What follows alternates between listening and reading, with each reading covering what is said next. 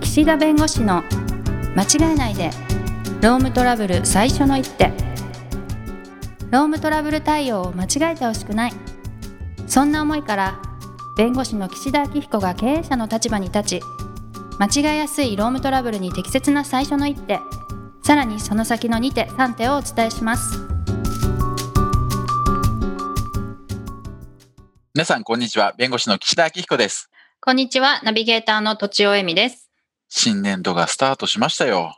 あ新年度ね確かに確かにはい 皆さん、入学おめでとうございます。新社入社おめでと皆うさん、入社おめでとうございます。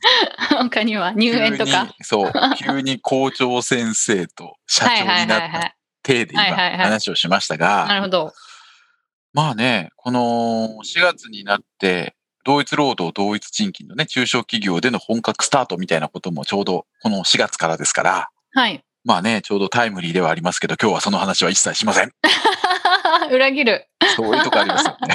そういうとこありますねはいあります、あります。いうん やね、あれ、都庁さん、この間もかな、この話したと思うんだけど、使用期間ってありましたよね。あありましたありましたあんまり覚えてないですけどえ、あんまり覚えてないっていうのは、その使用期間だっていう意識がないから、それとも、もう使用期間ぐらいバンバン、こう、通過できるぐらいのスキルと能力と希望と、兼ね備えてたから気にはしなかったって感じですかまあ使用期間の意味を知らなかったんでしょうねほぼああ、意特に味をそもそも知らずに入ってるわけね。そう、それで、まあ、それでクビになることはないと思ってるんでしょうね。あーまあ、自信があるって言われたらそうなのかもしれないですけど、やっぱりそうなんだろうね。でそういう、みんなそういう気持ちで言っててさ、うん。 3ヶ月後に都庁さんちょっと来てくださいって言って、使用期間満了で採用しませんって言われたらびっくりするよね。びっくりする。しかもね、私、新卒に入った会社で、最初ずーっと研修なんですよ。あ、研修があるんだ、最初。 3ヶ月とかね、あ、もう、それぐらい結構研修してたんですよ。でね、まあ、全然真面目に受けてなかったんです よ、私。笑って、笑いながら言ってるのはもう、高校の授業ぐらいまでにしてください。本当は本当にね、なんかね、会社のお金をね、すっごい無駄にして、なんかバカだなって今は思いますけど、はいだからね、そそれで本当にああ、クビになると思ってたら、もっと真面目にやったでしょうね。うん。いや、うんそうなんですよ。あの、よく入社されてすぐ研修を持ってらっしゃる会社さんありますよね。はいはい。もう研修で本当に分かるのかっていうね。全くわかんないですよね。 ね、使用期間ってあくまでその間の適性を判断するんで、うん。いやそこで勤務態度が悪いとか能力がないとかっていうのをやっぱり確認しなきゃいけないんだけど、まあ、研修の中でいろいろロープレイでいろいろわかんのかもしれないですけど、あはい。あーじゃあ、都庁さんの中でやっぱりそういう使用期間ってよもや契約が終了するとはもう思入社っしてたかないら、よそねん。なもんだみたいな感じですよ。やっぱりだから匂わせなきゃいけないよね。ああ、うん、確かこにね、のままだとまずいよとか、確かに。そしたらピリッとしますよね。ピリッとするよね。うん。で、このままだったらもしかしたらダメかもしれないってなったら、うん。ちょっと他の道も考えようかって思いますよね。まあ、ちょっと新入社員だったらなかなかないかもしれないけど、あうの、ん新卒だったら。うん。まあまあ、なそう。何度かね、転職してたら、ちょっとここじゃなかったかもしれないうちって思いますよね。うん、確かに。だからやっぱり、ダメなことはダメとか、やっぱり、期待外れって、まあ、言い方の問題ありますけど、期待に応えるだけの働きがないのであれば、やっぱりちょっと傷つくかもしれないけど、言い方気をつけていった方がいいですね。なるほど。私みたいな社員が そう、2週間して、ちょっと長さんと。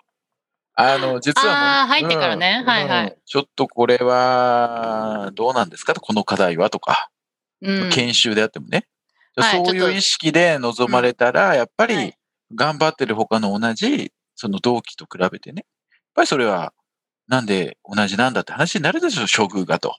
うんうん。頑張ってなくてもいいんだったらみんなそうなっちゃうと。だからうちはやっぱり頑張る。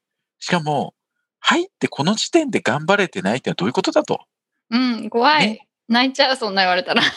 うん、いや、だから 自分がね、悪いのに。はい。悪気はないかもしれないけど、やっぱりそこはね、社長が言った、ほにゃらら、ほにゃららのビジョンにね、ああ理。念にね、あるある。うんち。ゃんとやっぱり従ってやっていこうよと。はい。またいろいろ面談はするから、うんうん。とりあえずいろいろなんか相談したいことがあったら相談してくれと。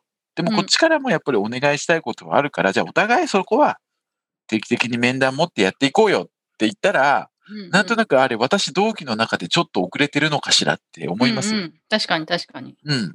でそういう気持ちになって、3ヶ月とか6ヶ月経った時に、やっぱりちょっと難しいですって言ったら、あ、やっぱりそうかってなるじゃないですか。はい。だから、やっぱりその匂わせる。うん。で、もちろんねそこで奮起してくれることに期待してるから、はい。うん、そこはね、丁寧にやった方がいいのよ。うん要するに、あなたはダメです。このままだと本採用されませんと。だから、ちゃんとやんなさいっていうよりも、こういうところがちょっとまだ足りないから頑張ってくれみたいな。あくまでそうですね会社としては、せっかく雇い入れた人なんで、やっぱりこう、長く勤めてもらいたいわけですよ。うん。うん。だから、そのための言い方ってあると思うんでね。はい。いきなりなんかそういうふうに警告書とか出されたら、ちょっと泣くでしょ。泣く泣く、多分。 お母さんに電話したりとかね。まあしないかもしれないけど。 2週間で急に警告書、改善書、指導書みたいな。うんうん。うんうん。うん。だからそういうのがいきなりバンと出ちゃうと、なんか、もうこれ本当に改善を求めてたり育てるつもりがあるのかっていうふうに、やっぱり第三者が見たら思っちゃうから、はい。まあ、それがある意味訴訟になった時にもね、うん、なるほど。あの、本当にもうやめさせるつもりの指導なのか、努力して改善求めようとしたけど、やっぱりダメでしたっていうパターンなのかって裁判官見たら多分わかると思うんで。おおなるほどね。うんはい。だから、やっぱりこう、使用期間中の問題というのは、まあ、前回もまあ気をつけた方がいいって言ったけど、やっぱり相手の立場になって考えると、はい。もう入ってるからそのままいけるもんだと思ってるし、うん。よもや3ヶ月で終わりになると思ってないから、うん。もし改善したり、このままだと危ないってことであれば、やんわりと面談して伝えて、で、まあ、証拠を残すっていう、まあ、文書で出すことも必要だと思いますけどね。そういうことをやっていただきたいと思います。っはい。 ていうのが前回言いそびれたことですよ。そうだったんですね。ねはい。今回は、まあ、ちょっとまた別の観点でね、はい。例えば入社早々ですよ。2週間ぐらいしたら急に遅刻が始まって体調不良ですと。もうん。で、どうやら、なんかちょっと朝起きれない。う。うん。ちょっと震えが止まらない。あら。ちょっと涙も流れてきてしまいますと。あら。はい。まあまあ、病名はともかく、まあ、メンタル疾患の可能性があるわけですよ。うん。で、えーまあ、この会社は入社してからは労基法に準じて有給休暇が付与されてなくて、まあはい。継続勤務6ヶ月で初めて付与されると。はい。いう場合だと、入社してすぐって有給休暇もないわけです。うん。欠勤なんですよ、もうそうなっちゃうと。うん。で、休職制度っていうことで、あの病気になった場合に、まあ、あの一定期間お休みしていいですよみたいな制度もあるんですけど、会社には。はい。休職ってやつがね。うんそれも法律の義務じゃなくて、会社が、まあ長くお勤めする中でね、その、病気になって休むこともあるでしょうと。はい。まあ、そういった場合に休んだから欠勤だと。うん、だからそれでもう、はい、解雇っていうのは、まあちょっとそれはあまりに、まあ、まあ、乱暴って言い方変だけど、その人材を確保するっていう意味では、そういう制度があった方がより人材の確保に資するんで、そういう制度を設けてるわけです。はい。まあ、ところがまだ使用期間でしかも2週間しか働いてない人に、そんなじゃあ1ヶ月、2ヶ月、3ヶ月休んでいいですよっていう制度を設けなきゃいけないかっていうと、別にそれはルールじゃないから、うん。うん、会社によっては勤続1年以上の人に休職制度の適用があるとかしてるわけ。はい。じゃあですよ、はい。入社して2週間、うん。体調悪いですと。うん欠勤しますと。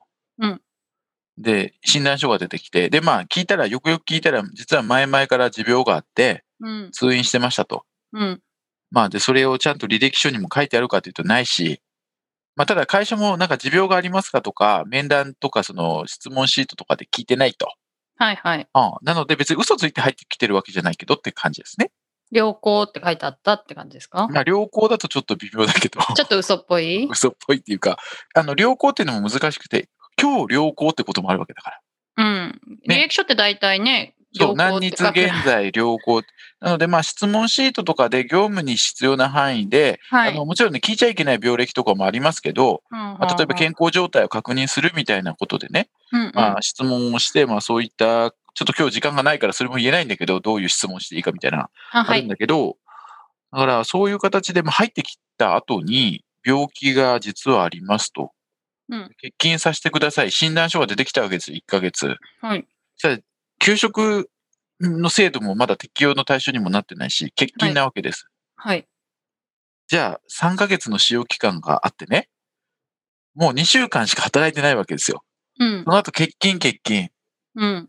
途中さんだったらこの方をどうします ?3 ヶ月の使用期間。まあ今今日話した話と、まあ、前回かな前回しのた話のはいをは含めい。て考えると、そうですよね。その今のお話だと、うん最初に入社する時の条件でうん仕事できるっていうことと反しているので、うんうんうんうんまあ、辞めていただくこともできるはできるっていうふううんうにん理解しておあく。そうですね。かあの、はいそうそうそう。病気はまず、あの、会社のね、業務でなったらまた別だけど、うん。 2週間でなってるってことで、まあ、もともと持病があるって前提の、うんうんうんあの、事案だから、そうですね。うん、あの、入社早々社長が怒鳴り散らしちゃったらちょっとまた別。そ はれで病い気になっちゃったっていうのはまた別なんでね。はいはいはいはい。なんで今、都庁さんおっしゃった通り、もともと週い、例えば5日、1日8時間、うん。働けること前提に雇ってますから、はい。それが、まあ、持病でできないってことになると、うんいやそれは持病自体はかわいそうなことだと思いますよ。はい。でも、雇用契約っていう側面から見たら、今、都庁さんおっしゃった通り、予定した契約を履行できないわけだから、はい。それをおやめいただくしかないですよねっていう結論になりますよね、普通に考えたら。まあそうですよね。アンマッチだったっていうことですよね。はい。で、その時に、労働者側から言われるのは、はい。いや、適性が見れてないでしょと休んでんだから。うん。だから使用期間を延長すべきじゃないかと。はい。お宅の会社は、使用期間を延長することができると書いてあると。だかうん。らこの人は3ヶ月の最初の期間のうち、もう2ヶ月ぐらいはもうお休みされてて適性判断できないでしょと。はい。ね、能力があるとかないとか。うん。だから、もう3ヶ月、使用期間を延長していただければ、その間に病気も治るし、うん。そこで働いてもらって本当に本採用できるかできないか、そこで判断すべきじゃないかとかっておっしゃってきたとしますね、仮に。はい。はい。都庁さん、今の理屈どう思いますいやもうなんか、休んでるっていうことが、うん。その、お仕事できないっていうことのうん、事実になっているのではと思うんですけども。うん、いいいいよ、いいよ。 そう。そうなのよ。うん。確かに仕事の能力とかね、はい。そういう協調性とかも含めて、それは実際働いてみないと分かりませんけど、はい。それ以前の問題でしょ、働けないって。そうですよね。ねはい。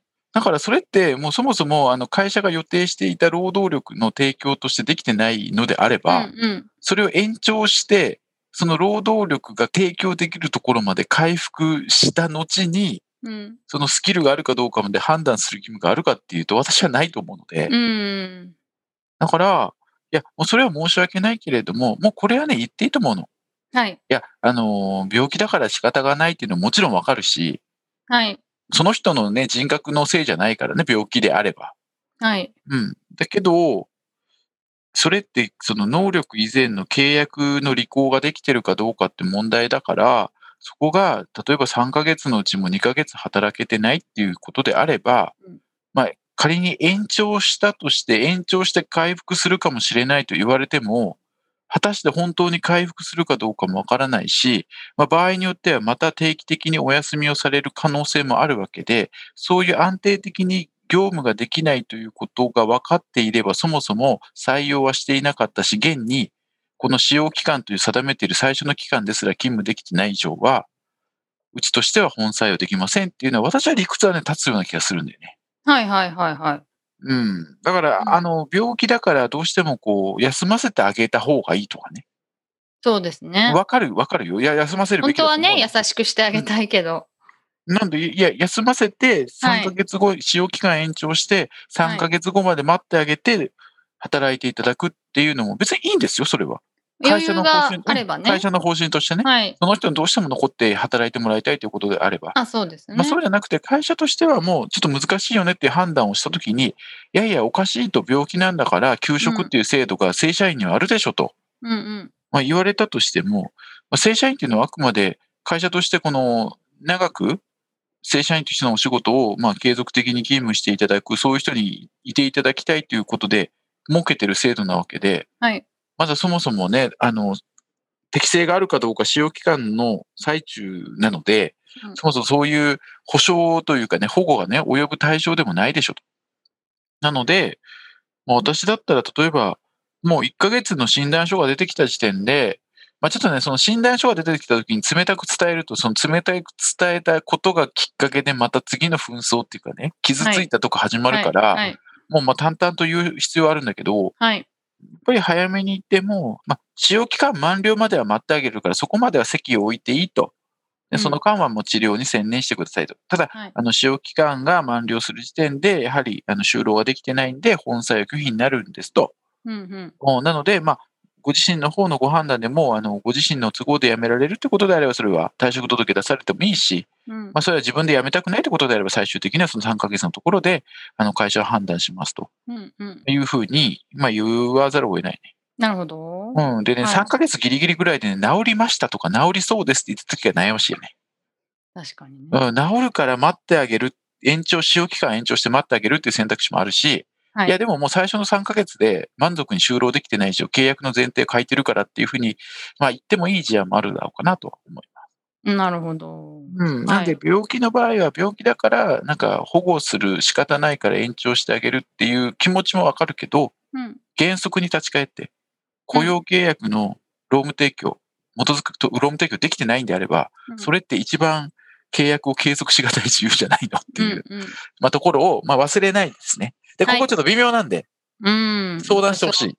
相談してほしい。急にうん営業。 そうですねこ。こはね、事案によるんでね。たなだ、るほそどの視点はそういう視点を持っていただきたいというふうに思ってます。はい。うん。ということで、ちょっと時間オーバーしましたけれども、今日はこの辺にしたいと思います。どうもありがとうございました。ありがとうございました。今回も番組をお聞きいただきありがとうございましたロームトラブルでお困りの方はロームネットで検索していただき柿椿経営法律事務所のホームページよりお問い合わせください